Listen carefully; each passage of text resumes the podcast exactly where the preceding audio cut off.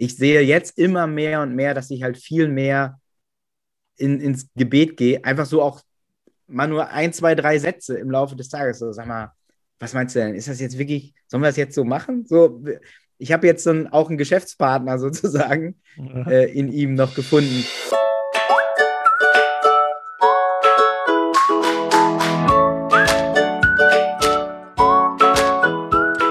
Hallo liebe Leute, willkommen zu unserem Podcast Jesus und Pizza. In Klammern der Podcast für den Blick über den Pizzarand. Das wurde nicht oft gesagt bei unserer Ankündigung. Ich wollte es jetzt mal machen, ganz richtig.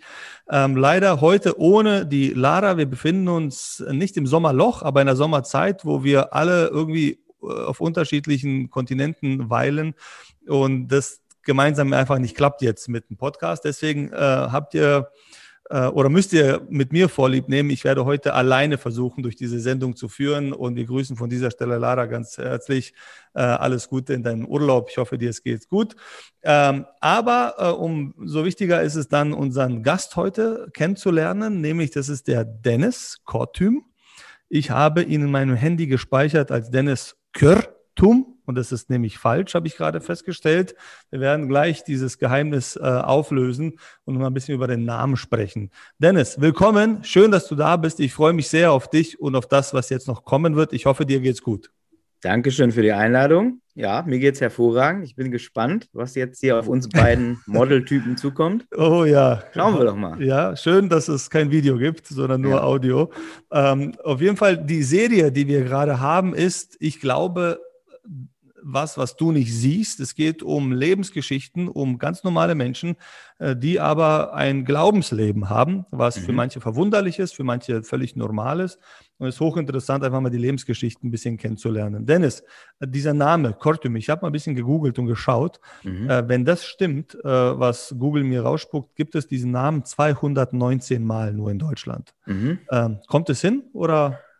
Ja, ähm, es gibt es, äh, es ist, glaube ich, relativ äh, überschaubar. Ich komme ja ursprünglich aus Nordrhein-Westfalen. Ich bin ja jetzt hier in Hamburg, aber komme aus NRW. Da war es ein bisschen häufiger. Ich kannte zumindest eine andere Person, ähm, aber ja, also man trifft nicht ständig. Ist nicht wie Müller oder Meier oder Gunjevic. Ja, genau. Oder Jovanovic, von denen gibt es ganz viele. Genau, Gunjevic, Sascha, gut, dass du sagst, wir beide kennen uns, weil ich mal von äh, euch eingeladen wurde für einen mhm. Podcast, den ihr gerade produziert. Mhm. Ähm, das war ein sehr interessantes Gespräch. Kannst du mal ganz kurz zu diesem Podcast was am Anfang sagen? Ähm, jetzt hast du die Gelegenheit.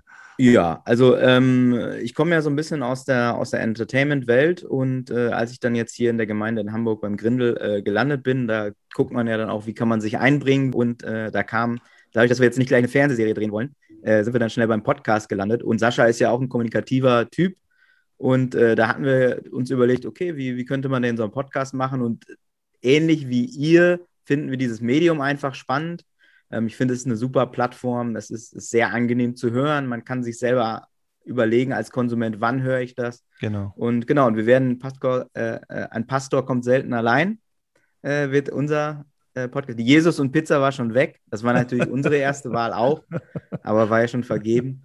Und das wird auch äh, eine, eine, Gesprächsrunde sein, eine offene Gesprächsrunde mit, mit vielen unterschiedlichen Themen. Mhm. Ähm, wir werden da realistischerweise, ich weiß jetzt nicht, wann das hier ausgestrahlt wird, aber so im, im September spätestens mit, mit loslegen. Mhm. Und ja, dann werden es hoffentlich alle mitkriegen. Sehr gut. Ich freue mich drauf. Ich werde es auf jeden Fall abonnieren und mir das anhören. Nicht nur, weil ich dabei war, sondern auch äh, bin gespannt auf die anderen Leute.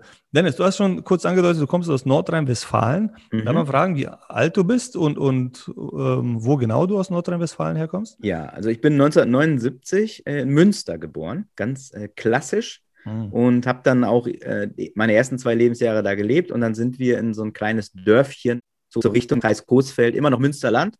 Ähm, genau, und da habe ich quasi meine ganze Kindheit und Jugend verbracht. Schule, habe da sogar dann auch, also Abitur im Nachbarort gemacht, aber dann Zivildienst äh, gemacht im, im Ort da in Nordtullen. Ja, und ja, 79er Jahrgang kannst du ja selber ausrechnen, 25 bin ich dann jetzt. genau. Und ja. Aber äh, wenn man dich jetzt sehen würde, würde man dich definitiv auf, ähm, auf 1980 schätzen, also nicht ja. 79, das Max, ist definitiv Max, so, maximal, ja. maximal so. Ähm, du hast kurz angedeutet, dass du auch aus der Entertainment-Branche kommst. Also mhm. ich kenne nicht viele Leute aus der Entertainment-Branche. Glückwunsch. Und darunter kann man sich ja Millionen Sachen vorstellen. Kannst du uns mhm. mal ein bisschen in dein Leben reinnehmen? Was, was machst du vom Beruf? Ja, das ist eine gute Frage. äh, ich versuche es mal aufzuarbeiten. Ja. Also ähm, über meine in, in meiner Berufslaufbahn habe ich schon ganz verschiedene Stationen in der, in der Entertainment-Branche durchlebt. Aktuell äh, habe ich eine TV-Produktionsfirma oder eine Produktionsfirma, Videocontent-Produktionsfirma, wo wir unter anderem Fernsehsendungen produzieren, Dokumentationen, aber auch, wie gesagt, eine, eine Serie aktuell für den Sender Six, äh, mhm. die zur Pro7-Gruppe gehören. Genau, äh, sowas mache ich. Und nebenbei bin ich äh, noch beratend tätig ähm, für verschiedene äh, Marken die immer im Entertainment-Bereich irgendwas machen wollen. Sei es mal ein Podcast wirklich. Ähm, zum Beispiel aktuell, es gibt einen Podcast, der heißt Brücken bauen. Ähm, der ist der Gastgeber der Hans Sapai, der ehemalige Fußballspieler. Ah, okay. Und äh, das ist ein Podcast, den wir mit dem SWR äh, zusammen äh, machen. Und da bin ich immer so Bindeglied zwischen Hans, äh, der Podcast-Produktion und dem SWR. Ich, mein Leben lang in meiner Karriere habe ich immer Leute zusammengebracht. Das, okay. hab, das ist das, was ich in der Entertainment-Branche gemacht habe. Auch in meiner früheren Position als Künstlermanager ist es im Grunde das, was man macht. Man ist immer Bindeglied mhm. von einer Person zu allen anderen. Ähm, lernt man diesen Beruf irgendwie oder bist du da reingestolpert in diese Branche? Auf jeden Fall reingestolpert. Ich glaube, man kann ähm, Teile des Berufs lernen, ähm, die ich nicht gelernt habe, die ich mir dann selber drauf schaffen musste. Ganz klassisch Learning by Doing, wirklich. Okay. Ähm, aber ich bin reingestolpert. Ich bin eigentlich äh, nach Hamburg gekommen, um Jura zu studieren und habe auch damit angefangen. Okay. Ähm, und bin dann über so einen Studentenjob, den ich nebenbei gemacht habe, Flyer verteilen, Aufkleber aufkleben und so weiter, bin ich in die Musikbranche geraten. Mir war das gar nicht bewusst, dass man in der Musikbranche arbeiten kann. Das war ja im Jahr 2000 quasi, okay. habe ich, das hat erklärt einem ja auch keiner auf der Schule, dass es solche Berufe gibt überhaupt. Ja. Und äh, da bin ich so dann, dann da reingetraten über so eine Marketing- und Promotion-Agentur. Und ähm, ich hatte mich, ich war immer schon Musikfan, Musik interessiert. Das ist schon wichtig, ähm, dass man da jetzt nicht völlig bei Null anfängt. Aber ich bin wirklich ganz klassischer Quereinsteiger, auch dann später ins Künstlermanagement. Es war immer so, dass mir eine Gelegenheit präsentiert wurde. Durch wen möchte ich jetzt nicht erwähnen? Okay. Wahrscheinlich durch den Chef da oben. Okay. Äh, dass mir eine Gelegenheit präsentiert wurde und dann habe ich innerhalb von kürzester Zeit gedacht, ja komm, das machst du jetzt einfach. Also äh, wenn du, wenn du mir sagst, ähm, Künstlermanagement, Musikbranche mhm. und ich habe drei mhm. Kinder, ja, mhm. Und wenn ich mir, und ich bin jetzt kein extrem klassischer Typ oder so, aber wenn ich es mir aussuchen könnte, mhm aus irgendeinem Grund, Gefühl heraus, würde ich nicht wollen, dass meine Kinder in der Künstler- und Musikbranche landen. Mhm. Ist meine, ist mein, ist meine äh, Befürchtung oder meine Skepsis da übertrieben oder, oder berechtigt vielleicht? Aber was, was stellst du dir denn vor, was da passiert? Naja, ich, ich, ich stelle mir dort eine, eine völlig chaotische Welt vor, wo moralische Standards alle über Bord geworfen werden. Wo nee, das ist Bankwesen. Stimmt. Da hast du dich vertan. Okay. Das heißt, äh, die Musikwelt ist eine moralisch hochwertige, entspannte Welt, oder? Von bis. Also ich, ich, glaube, das ist, das zieht sich ja durch die Gesellschaft durch, dass du solche und solche hast. Und genauso ist es in der Musikwelt auch. Wenn wir jetzt uns mal diese Musikrichtungen angucken, hast du natürlich Musikrichtungen wie Volksmusik, die okay. oder Jazz mhm. oder sowas. Das ist schon ganz gesettelt so. Okay. Äh, du hast natürlich auch die Wilden. Du hast die Hip-Hopper, die jungen Kids, mhm. die, da, da kann es schon mal drunter und drüber gehen. Mein Eindruck ist aber auch durch dieses ganze Social-Media-Zeitalter heutzutage, früher war es viel schlimmer. Also, mhm. was die in den 70ern und 80ern so durchgezogen haben, unsere lieben Musikstars, das war, glaube ich, nochmal auf einem ganz anderen Level als das, was die heutzutage machen. Du kannst ja heute nirgendwo mehr irgendwie dich daneben benehmen, ohne dass es sofort im Internet landet. Mhm. Äh, und deswegen ist das mein, mein Eindruck, ohne dass ich es wirklich jetzt weiß, ist, dass es, das sieht alles viel wilder aus, als mhm. es ist. Okay. Du hast natürlich unmoralische Leute, du hast ungläubige Leute, du hast äh, kriminelle Leute. Alles. Ja, du, alles natürlich drin. hast du alles. Lügen. Lügen ist ein, ein großer Teil dieser Branche. Und Lügen, Schrägstrich, Sachen anders verkaufen, als sie sind. Okay, okay. Das also ist schon das, so. Das Leben als Filter, aber kennen wir doch alle irgendwie. Da So, müssen, da müssen wir kein Musiker sein dafür. also Ähm, ja, das Genau. stimmt. Ich glaube, mein, wenn du in den meine Laden Mutter gehst, interessanterweise, als sie dann in Rente gekommen ist, hat sie dann so einen, ähm, so einen Job irgendwie bekommen als, als Haushälterin mhm. und sie war bei Roland Kaiser oh, äh, einige okay. Jahre zu Hause. Der war sehr krank und so und, und sie meinte, das ist ein ganz feiner Kerl und so. Äh, und ich glaube, der ist dann äh, nach Nordrhein-Westfalen zurück nach Münster oder so gezogen, Mhm. ich weiß nicht. Mhm. Ähm, aber das war so mein Kontakt, der Ausflug in die Musikwelt. Ja, aber das ist ja ein großer, eine Legende in Deutschland, Ja, kann ja. man, glaube ich, sagen. Und der wird auch seine wilden Zeiten gehabt haben. Da ich kannst du mal vermute von mal ausgehen. ganz stark. Ich vermute mal ganz stark. Ich hoffe für ihn. Ja, und, und sag, und, und wie sah dann dein Leben aus als, als Künstlermanager? Ähm, Mhm. Musst du 24-7 abrufbereit sein? Bist du für die Verträge zuständig? Musst du Dinge retten? Was ist dein Job da eigentlich? Mhm. Ähm, es gibt keine, keine ganz klare Job Description dafür, was es auch zu einer großen Herausforderung macht. Äh, das kommt wirklich auf den Künstler an, mit dem du arbeitest. Der Mhm. eine Künstler braucht halt viel mehr Unterstützung in seinem normalen Alltag. Mhm. Der, für den anderen brauchst du im Grunde nur Verträge machen und, und bist das Sprachrohr Okay. nach außen. Ähm, ich hatte alle möglichen Künstler schon über die Jahre. Welche, wo du dich wirklich um viel, viel kümmern musstest. Mhm. Ähm, und da war auch 24-7 Abrufbereitschaft erwartet, so, Mhm. ähm, weil das einfach auch eine schnelllebige Branche ist. Da Mhm. kannst du halt nicht sagen, ach komm, lass doch mal in drei Tagen mal überlegen, wie wir jetzt mit dieser Pressemitteilung umgehen oder mit dieser Schlagzeile umgehen. Ja. Dann ist der Zug halt abgefahren. Mhm. Ähm, aber äh, das ist, du, ich sage immer, du bist irgendwo zwischen Anwalt und Zivildienstleistendem. Okay, So, okay. das ist ein Künstlermanager. Okay. Und beim einen Künstler bist du halt mehr Anwalt und beim anderen Künstler bist du mehr Zivildienstleistender. Äh, Wie, wie ist denn das? Also, ich meine, wir reden jetzt tausendmal von Künstlern und mir liegt die ganze Zeit auf der Zunge die Frage, von wem reden wir hier, ja? Hm. Äh, ist das für, für äh, ist es eine unangenehme Situation für dich, wenn dich Leute ausquetschen wollen, so, erzähl mir mal ein bisschen was, wer ist es denn und Insider Nee. und so, muss Nee. man sich da immer abgrenzen oder wie ist denn das? Also, ich glaube, am Ende des Tages muss, muss einem eines klar sein. Das ist ein- eine sehr, sehr große Vertrauens, ein Vertrauensvorschuss, Mhm. dem einen ein anderer Mensch gibt. Wenn er sagt, du bist mein Sprachrohr nach außen, äh, du bist mein Künstlermanager.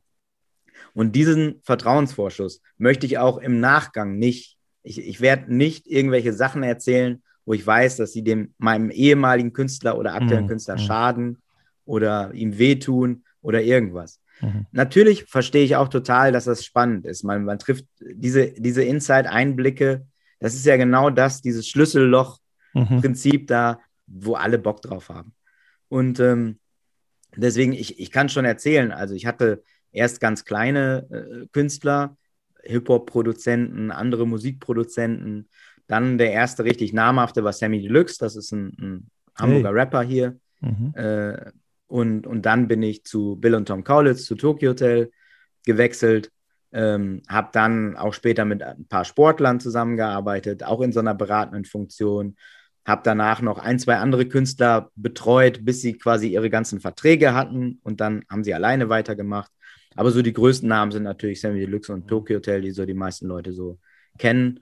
Und klar, gerade bei den äh, Tokyo Hotel Zwillingen ist natürlich, da will keiner immer Fan gewesen sein, aber jeder will alles wissen. genau. So. Die Platten haben sich nicht von alleine verkauft. Nee. Man muss die gekauft haben, ja. Und, und also wirklich auch erwachsene Leute, wo du dann sagst, ja, aber wieso Echt? interessiert dich das denn hier? Also ich rede gar nicht von der Musik, sondern wieso willst Mhm. du jetzt von mir unbedingt wissen, ob der das und das und das gemacht hat? Ja, ja, aber was denkst du, warum wollen Leute sowas wissen? Ja, warum weil wir so gepolt sind. Infos? Bitte? Wir sind so gepolt. Wir wollen was wissen, ob es unwichtig ist oder nicht. Aber wir Mhm. wollen was wissen, was die anderen nicht wissen. Also exklusiv. Ich glaube wirklich. Ich glaube wirklich, um dann das auch weiter zu erzählen. Weil natürlich, das habe ich ja auch oft genug erlebt, dieses, pass auf, ich sag dir das jetzt Mhm. und äh, erzähl es aber nicht weiter, Mhm. funktioniert selten. Ja, ja, ja, ja. Das, das ist einfach so. Und das merkt man auch ganz schnell, wenn man mit den Leuten spricht, weil die meisten Leute kommen dann, erzählen mir irgendwelche totalen Insider-Stories Mhm. und dann weiß ich natürlich schon, okay, wenn Mhm. der mir das schon erzählt und ich treffe den jetzt zum ersten Mal, Mhm. wie der da mit seinen Freunden und Bekannten mit den Informationen umgeht. Mhm. Ich glaube, man muss, es ist ganz viel Menschenkenntnis. Es ist ganz viel Menschenkenntnis. Das finde ich auch interessant, wie jemand sagt, ich sage dir was im Vertrauen, aber nur dir. Und dann Ja. Erfährst du es, dass die Person es zehn anderen im Ja. Vertrauen erzählt hat. Und dann, dann sitzen zehn Leute da, die sind gebunden an die Schweigepflicht, aber wissen voneinander, dass sie es wissen, na, wie auch immer. Aber Sammy Deluxe, da hast du bei mir was Mhm. getriggert, denn ich bin mit Hip-Hop-Musik äh, groß geworden. Mhm. Äh, und äh, Sammy Deluxe war für mich immer, ähm, muss ich sagen, ein, ja, ein besonderes Niveau äh, von, von, Mhm, von, mhm. von Rap-Musik. Also äh, auch die Texte und die Art und Weise zu denken und auch zu performen. Schon sehr interessant. Ähm, für die jüngeren Zuschauer oder für die Hip-Hopper unter uns, Mhm. nimm uns noch mal ein bisschen in diese Welt rein, das jetzt spontan Mhm. geht in die Richtung. Ja. Ähm, Hast du dort Gesellschaftskritik ähm, erlebt, sage ich mal, als Grundmotivator für, für diese Art von, von Musik und Ausdruck, was ja ursprünglich so gewesen ist? Ähm, oder sagst du, naja, irgendwann mal, das ist halt nur ein Lifestyle von ähm, jungen Kids, die, die wohlbehütet aufwachsen und ein bisschen Gangster spielen wollen? Also, äh, wenn du schon Sammy Deluxe sagst, Sammy Deluxe ist ja gar nicht die Gangsterschiene. Genau. Und wir haben auch zu einer Zeit zusammengearbeitet, als dieses ganze Gangster-Ding hier in Deutschland immer größer und größer wurde. Bushido und die ganzen Jungs, die es da so gibt. Das war ja gar nicht seins und das war auch gar nicht meins. Mhm. Und da haben wir uns auch gar nicht wiedergefunden. Deswegen in der Zusammenarbeit mit Sammy habe ich natürlich ganz viel Gesell Gesellschaftskritik. Also einer seiner größten Hits war Weck mich auf. Mhm. Der Song, da ging es nur um Gesellschaftskritik am Ende des Tages.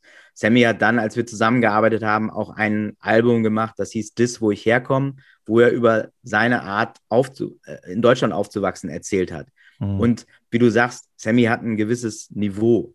So, der schreibt, der rotzt die Texte nicht nur so runter, ja, ja. sondern er macht sich wirklich Gedanken. Und auch ein, zwei Songs, die gerade auf diesem Dis, wo ich herkomme, Album drauf sind. Da fällt mir zum Beispiel eine Geschichte, kommt mir da immer in den Kopf. Die hat er, glaube ich, auch schon mal selber erzählt. Es gibt einen Song, der heißt Superheld, Mhm. ähm, den er für seinen kleinen Sohn geschrieben hat, Elijah. Mhm. Und die, die Inspiration kam daraus, dass die irgendwie, er hat ihn ins Bett gebracht irgendwann eines Abends und dann sagt sein kleiner Sohn, äh, Papa, ich wäre auch gern weiß. Und da fällt so einem Sammy Deluxe natürlich erstmal äh, alles aus dem Gesicht, weil er fragt, was habe ich denn jetzt hier falsch gemacht? Und die Begründung des Sohns war einfach, ja, alle Superhelden sind doch auch weiß. Mhm. So denkt ein Kind dann. Mhm. Ich möchte ja auch mal Superheld werden. Und dann hat Sammy diesen Song geschrieben. Ich wäre so gern dein Superheld, dein Superheld mit brauner Haut. Mhm. So.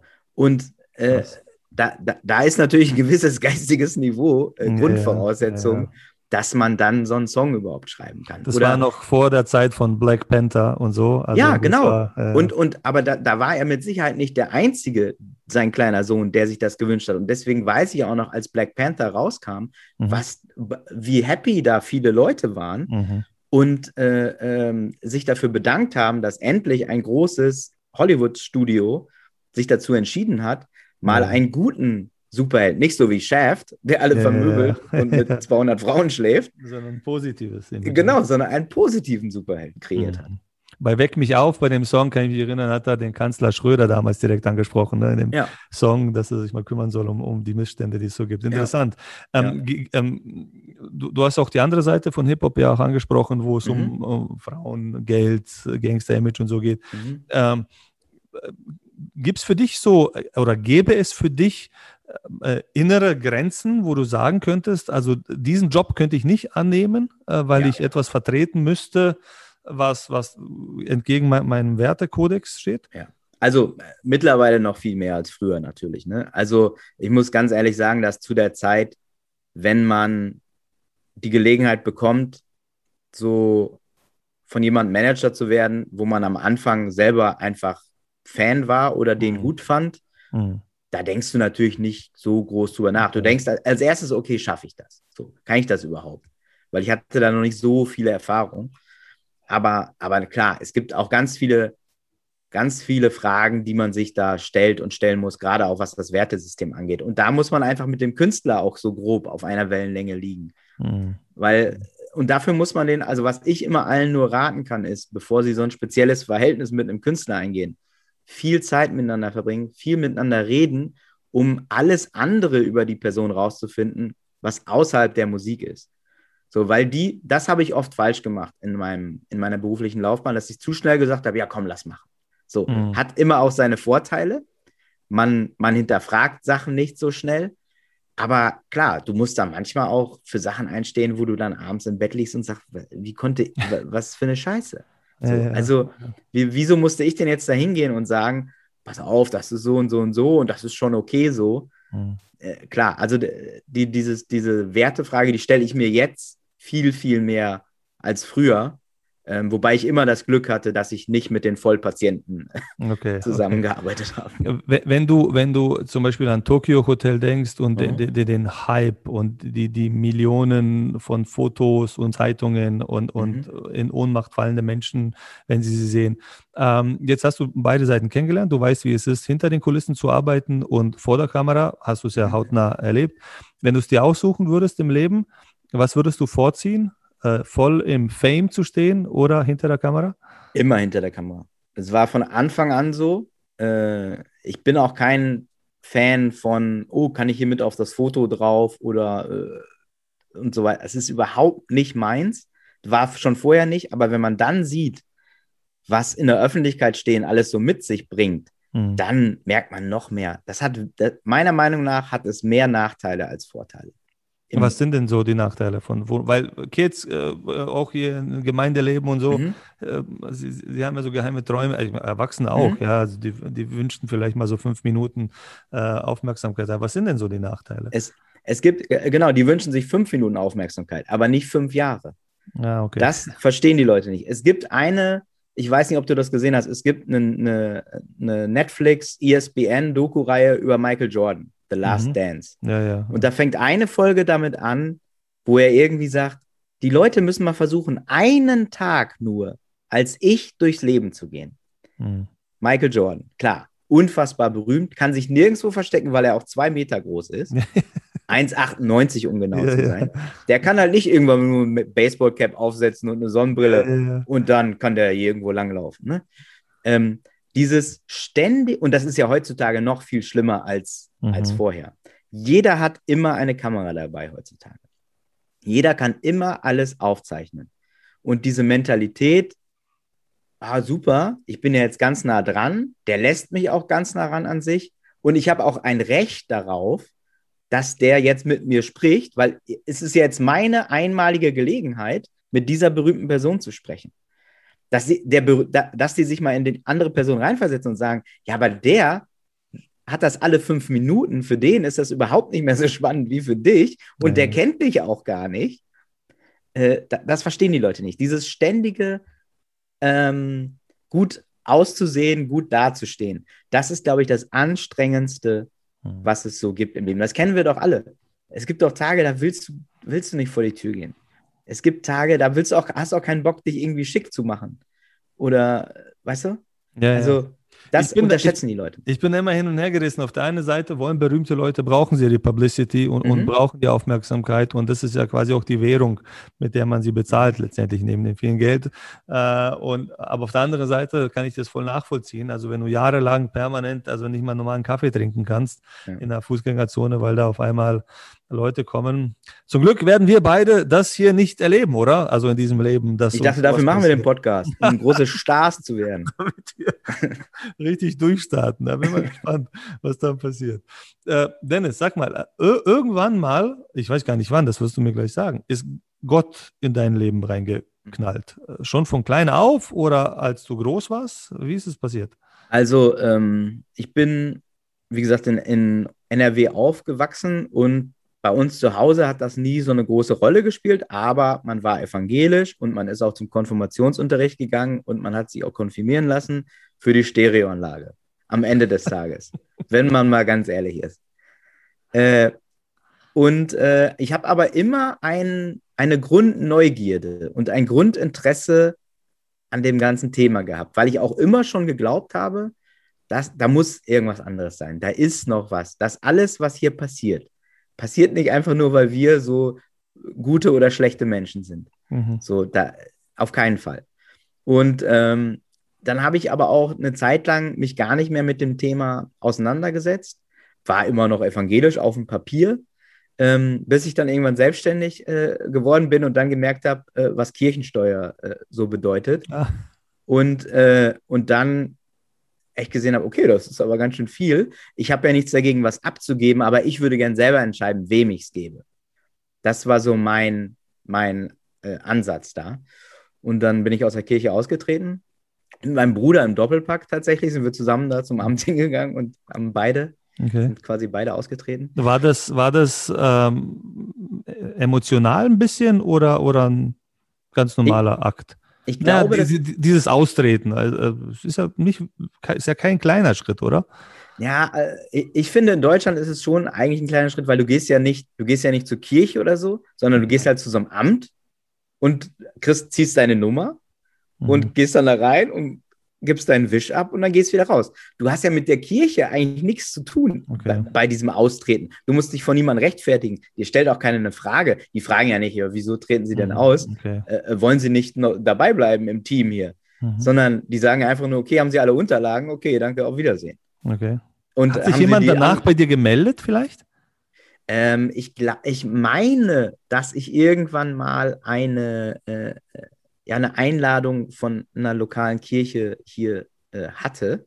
Mhm. Und ich weiß, dass meine Mutter zum Beispiel, die auch aus der Kirche ausgetreten war, da hat sich dann sofort jemand gemeldet, kurz danach. Und das fand meine Mutter zum Beispiel super und sagte, wieso melden die sich denn jetzt, mhm.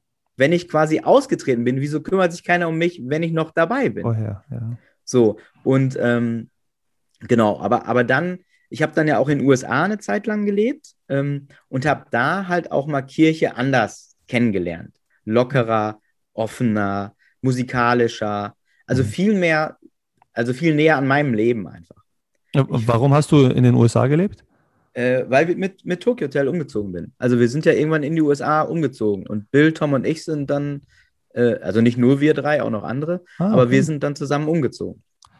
Stimmt, da muss genau. dabei sein. Aha. Genau, ich bin da, äh, äh, bin da mitgezogen, 2010 äh, war das und habe dann da gelebt, äh, aber nur bis 2012. Äh, seitdem arbeiten wir auch nicht mehr zusammen.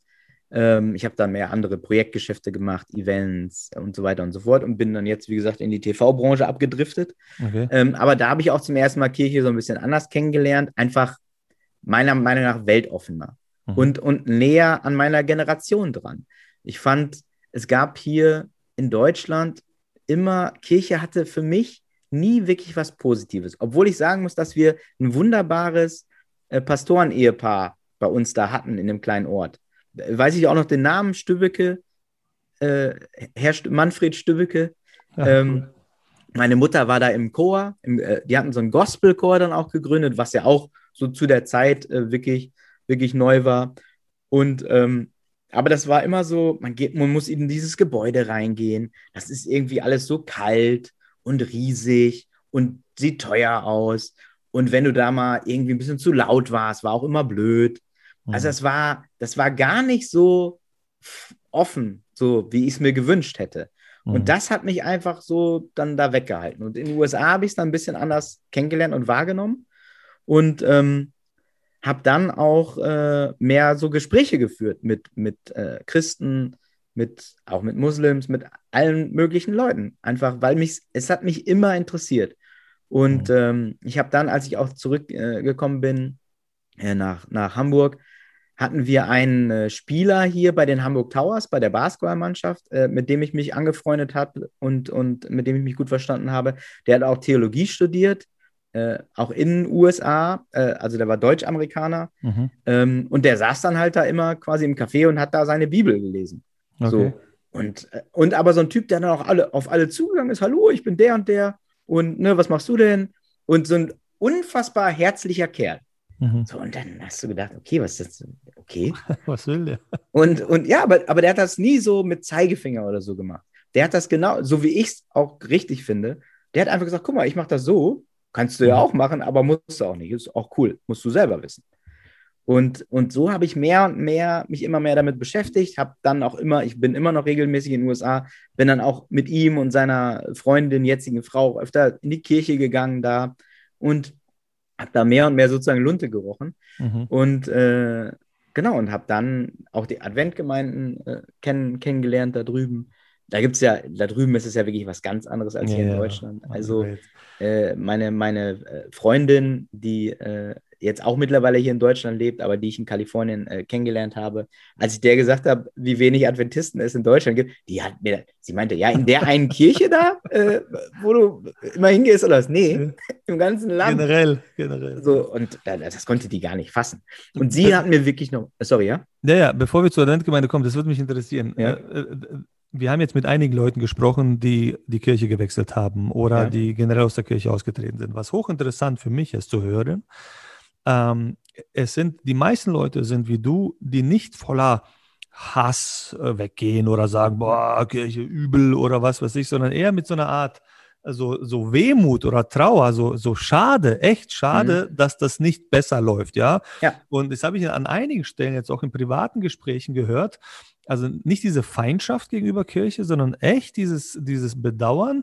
Mensch, wieso, wieso können die sich nicht raffen? Wieso können die nicht das besser machen, was man offensichtlich besser machen könnte. Mhm. Hast du eine Erklärung dafür, warum Menschen, du hast jetzt von diesem tollen Pastoren-Ehepaar gesprochen, mhm. oder, oder es gibt ja Millionen tolle Leute in, in diesen traditionellen alten Kirchen, mhm. warum die das nicht hinbekommen, die, die offensichtlichen Dinge, die offensichtlich Menschen fernhalten, die zu äh, verändern. Ist ja also, jetzt keine Raketenwissenschaft. Also ja, äh, wir, wir beide haben jetzt nicht hier irgendwie äh, das Geheimnis entdeckt. Ich meine, das wissen wir doch alle, was verändert werden müsste. Ja, aber das, das ist ja auch der, der Klassiker. Das wissen wir auch in anderen Bereichen des Lebens. Wir wissen auch, dass es bei Ämtern bestimmte Sachen gibt, die man eigentlich mal verändern mhm. müsste. Mhm. Und in der Politik und so weiter und so fort. Und mhm. irgendwo muss immer irgendwas passieren, das, mhm. was verändert wird. Guck dir jetzt die ganze Corona-Nummer an alle wussten ganz lange, dass Digitalisierung mal langsam auf dem Plan steht. Ja.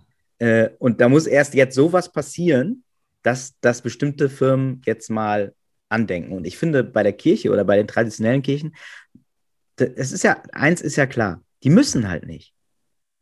Hm. Das funktioniert in Anführungszeichen für die, die da im Lied sind, ja auch so. Und ich glaube, es sind immer noch mehr, die eher verwalten als dass sie das Ganze weiterentwickeln wollen. So kommt mir das vor. Und das muss ich auch sagen, und ich habe ja den Vergleich zwischen Deutschland und den USA, das ist auch ein deutsches Phänomen, so, okay. dass hier viel verwaltet wird. Und dass gesagt wird, ja, wieso, ist doch okay. Klar, die haben Kirchensteuer. Die Kohle kommt rein und gut ist. Klar jetzt ist es weniger, ohne dass ich da jetzt die Zahlen kenne, was Kirchenaustritte und so weiter angeht. Die haben bestimmt schon mal mehr Kirchensteuer gehabt zur Verfügung. Aber da ist anscheinend kein Bedarf. Und diese, diese, dass sie wirklich mehr Leute erreichen wollen, das sind wahrscheinlich zu wenige, nenne ich sie jetzt mal Aktivisten in der Kirche, mhm, mhm. äh, als, als die Verwalter. So, man sieht es ja auch, man sieht es ja immer wieder. Es gibt ja motivierte Leute, die auch sagen, ey, ich will mitmachen, was kann ich denn machen? Genau. Und die stoßen ganz oft auf der anderen Seite vor dieses, ja, ja, ist ja nett und so, werden dann aber nicht ernst genommen oder kriegen die Unterstützung nicht oder haben so, ja, was haben wir immer schon gemacht, so, da bleiben wir jetzt dabei. Mhm. Und das ist, das ist der Tod für Motivation, meiner Meinung nach. Wenn du, ja, wenn, wenn die Begründung ist, ja, aber das haben wir immer schon so gemacht, ist der dümmste Satz, meiner Meinung nach, den man so sagen kann. Was ist das denn für ein Argument? Mhm. Stimmt, man musste nie Menschen erreichen. Menschen wurden hineingeboren in Kirchen genau. und haben quasi immer aufgefüllt. Ja, das stimmt. Das ist jetzt eine neue Welt, die dann entsteht. Und äh, irgendwann mal sagst du, bist du nach Hamburg zurückgekommen mhm. Äh, und, und jetzt bist du im Adventhaus am Grindelberg, mhm. da auch mit Sascha Gunjewitz, dem Pastor, mhm. unterwegs. Mhm. Ähm, wie ist denn das passiert?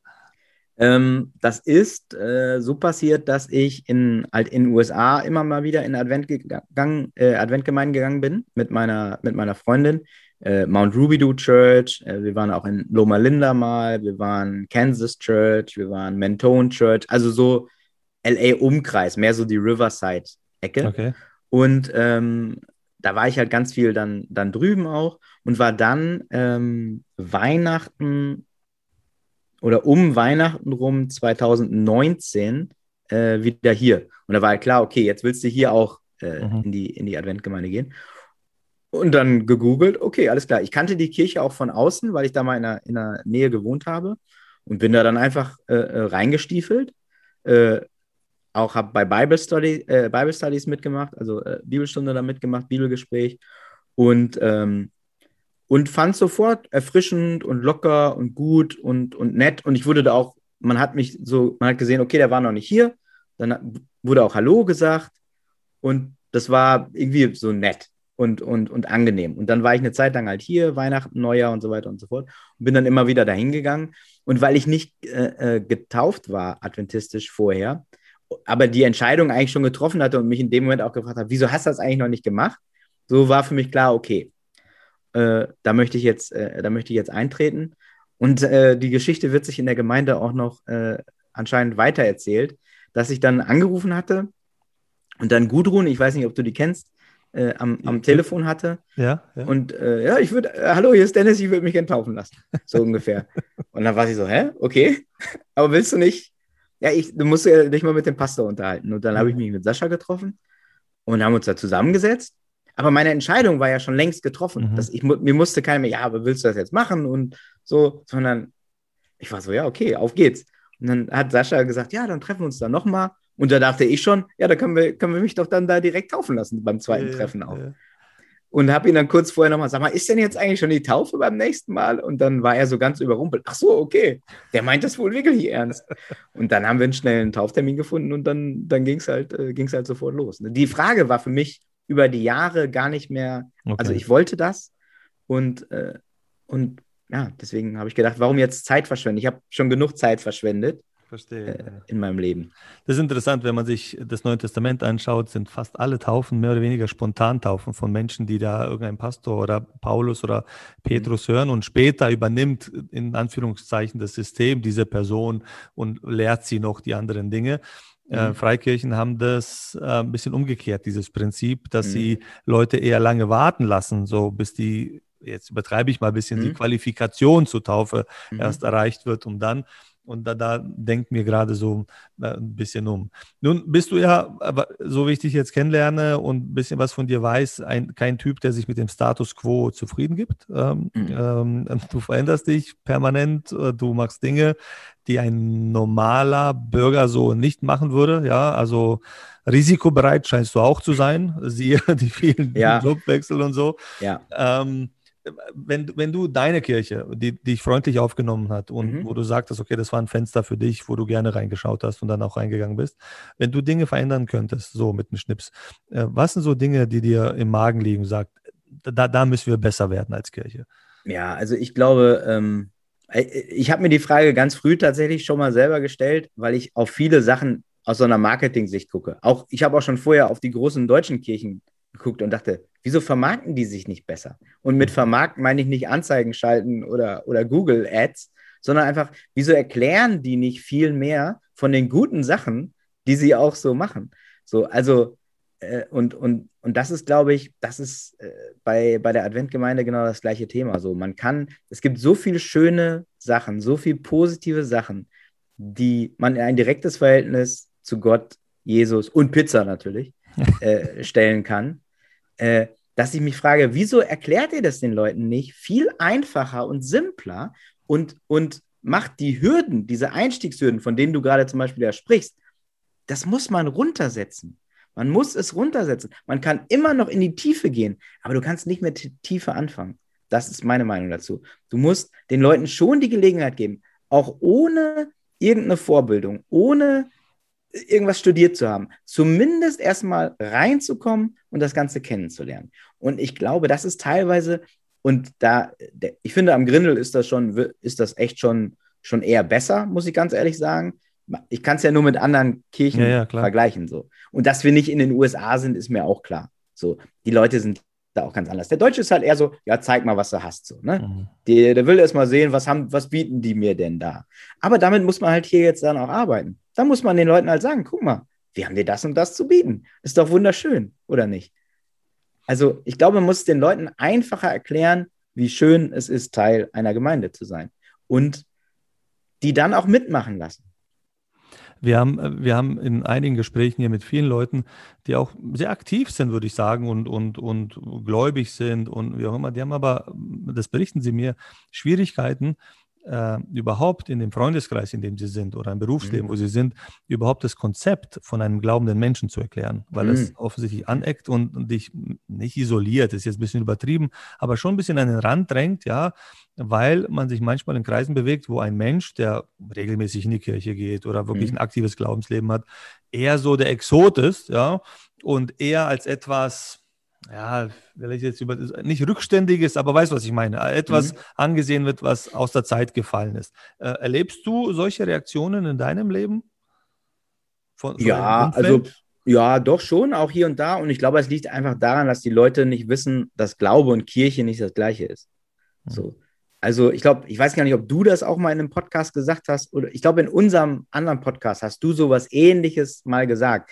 Und ich glaube, dass die Kirche in Deutschland so über die, über die Jahre so ein klares Bild gezeichnet hat, dass Leute das einfach verwechseln. Dass Leute mhm. denken, guck mal, das ist Gott, das ist Jesus, das ist Glauben. So. Aber nein, das ist die Kirche. Lass das mal außen vor. Lass mal, lass den ganzen Quatsch, äh, den du im Religionsunterricht da gelernt hast, lass das mal außen vor und, und guck dir mal wirklich an, was Glauben ist. So. Und wenn du, wenn du so auf die Leute zugehst, dann werden die auch offener, mein, also nach meiner Erfahrung. Keiner sagt ja, nee, Gott ist doof. So, ja, das sagt keiner. Äh, es gibt Leute, die sagen, ja, nee, glaube ich irgendwie nicht. Oder mir ist das und das passiert und wieso hat er denn das äh, geschehen lassen? Und da, das sind halt auch immer Sachen, da muss man, das muss man auch sagen, ja klar, ey, damit muss man halt erstmal umgehen, wenn man so richtig schlimme Schicksalsschläge erlebt hat.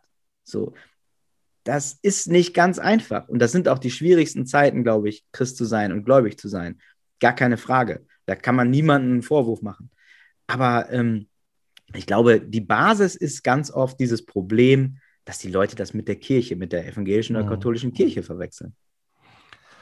Dennis, ähm, du bist ja, wie gesagt, erst 25 gut aussehend. So, und gut ja. aussehend und, und äh, wirklich schade, dass wir keinen Videopodcast haben. Das müssten die Menschen eigentlich sehen. äh, was, was, was? Du sollst nicht lügen, Miki. Nein, du bist ein richtig attraktiver Kerl, meine Güte. Nimm, nimm Komplimente an, das musst du noch lernen. Ah, ja. Ähm, Schreib's auf. Was, was ähm, steht noch an bei dir im Leben? Hast du Pläne, Ziele oder bist du kein Mensch, der langfristig denkt und plant? Ähm, war ich ganz lange nicht, äh, muss ich sagen. Ähm, war auch ganz lange so One-Man-Army, nenne ich es jetzt mal. Ne? Also sowohl äh, im Privatleben als auch äh, beruflich. Ähm, hab auch gedacht, das kannst du auch alles alleine und ist ja viel weniger Stress. Mhm. Äh, hab das aber jetzt so auch durch, durch äh, meine, meine Beziehung äh, zu, meiner, zu meiner Freundin und, äh, und jetzt auch so durch dieses sehr aktive Gemeindeleben, was heißt sehr aktive Gemeindeleben, aber also ich gucke schon, dass ich wirklich äh, jeden Sabbat auch in die Kirche gehe, weil ich das auch möchte. So und, und äh, damit hört es dann auch nicht auf. Also es gibt wunderbare Musik, äh, leider nicht so viel schöne deutschsprachige Musik, aber super englische Musik, die, die ich wirklich viel höre, die mir auch tagtäglich viel, viel äh, äh Kraft gibt und Energie gibt.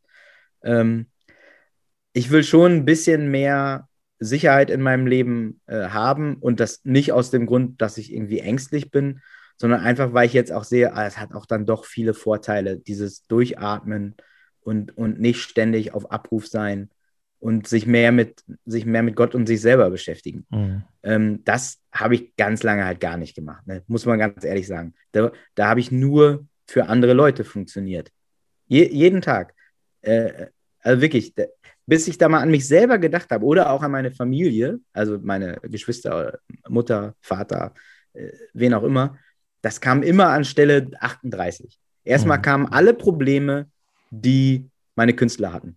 Und mhm. das habe ich so, mu musste ich einfach so ein bisschen umdrehen, weil das einfach ein sehr, sehr ungesunder Lebensstil ist, mhm. wenn du dich gar nicht mit dir selber und deinen eigenen Problemen beschäftigst. Mir wurde auch schon gesagt, dass es auch eine Art Flucht vor einem selber natürlich ist. Mhm. Wenn man die Probleme von anderen, ja, gib mal her das Problem, äh, kümmere ich mich drum, dann muss man sich ja nie mit seinen eigenen Problemen beschäftigen. Und da habe ich mich, glaube ich, ein bisschen reingesteigert über die Jahre. Aber jetzt geht's. Jetzt kann ich mich äh, um meine Probleme und um deine kümmern, Miki. Oh, danke schön. Ähm, kann man sagen, du bist jetzt ähm, erwachsen geworden? Also wenn ich mir meine Klamotten angucke, noch nicht.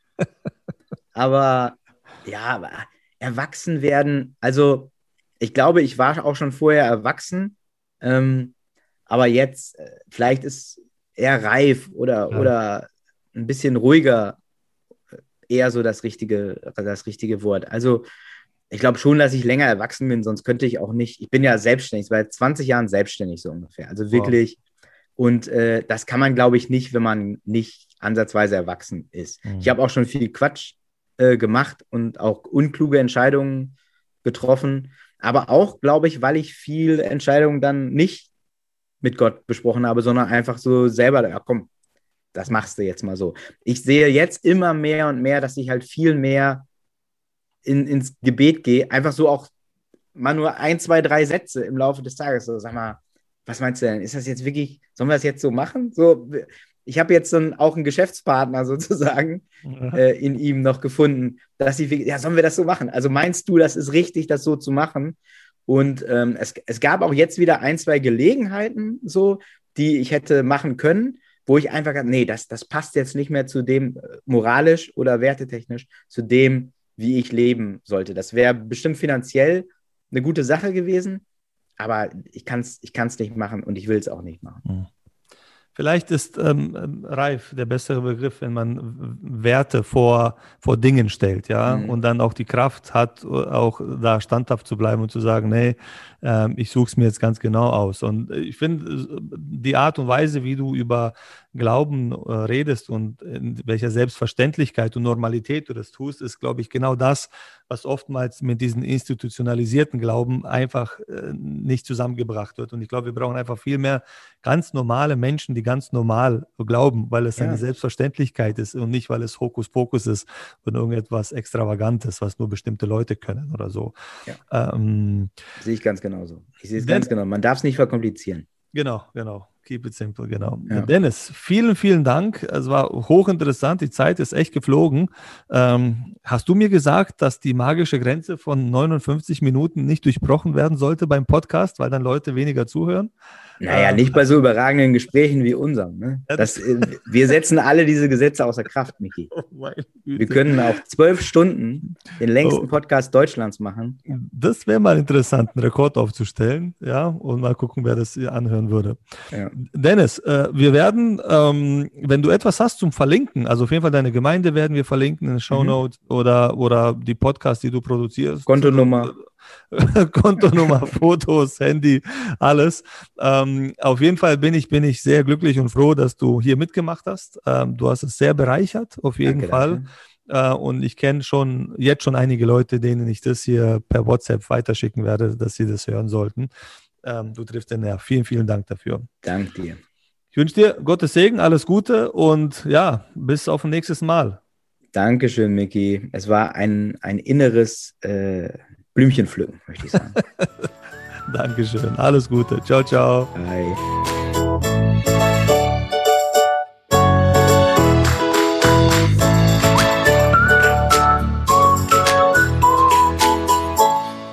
Ah, warte mal, ich muss noch mal zum Schluss was sagen. Ähm, was sagt man am Ende nochmal? Was sagt die Lara immer? Ja, sowas wie, mh, hm, Lara, hör zu, jetzt sage ich das.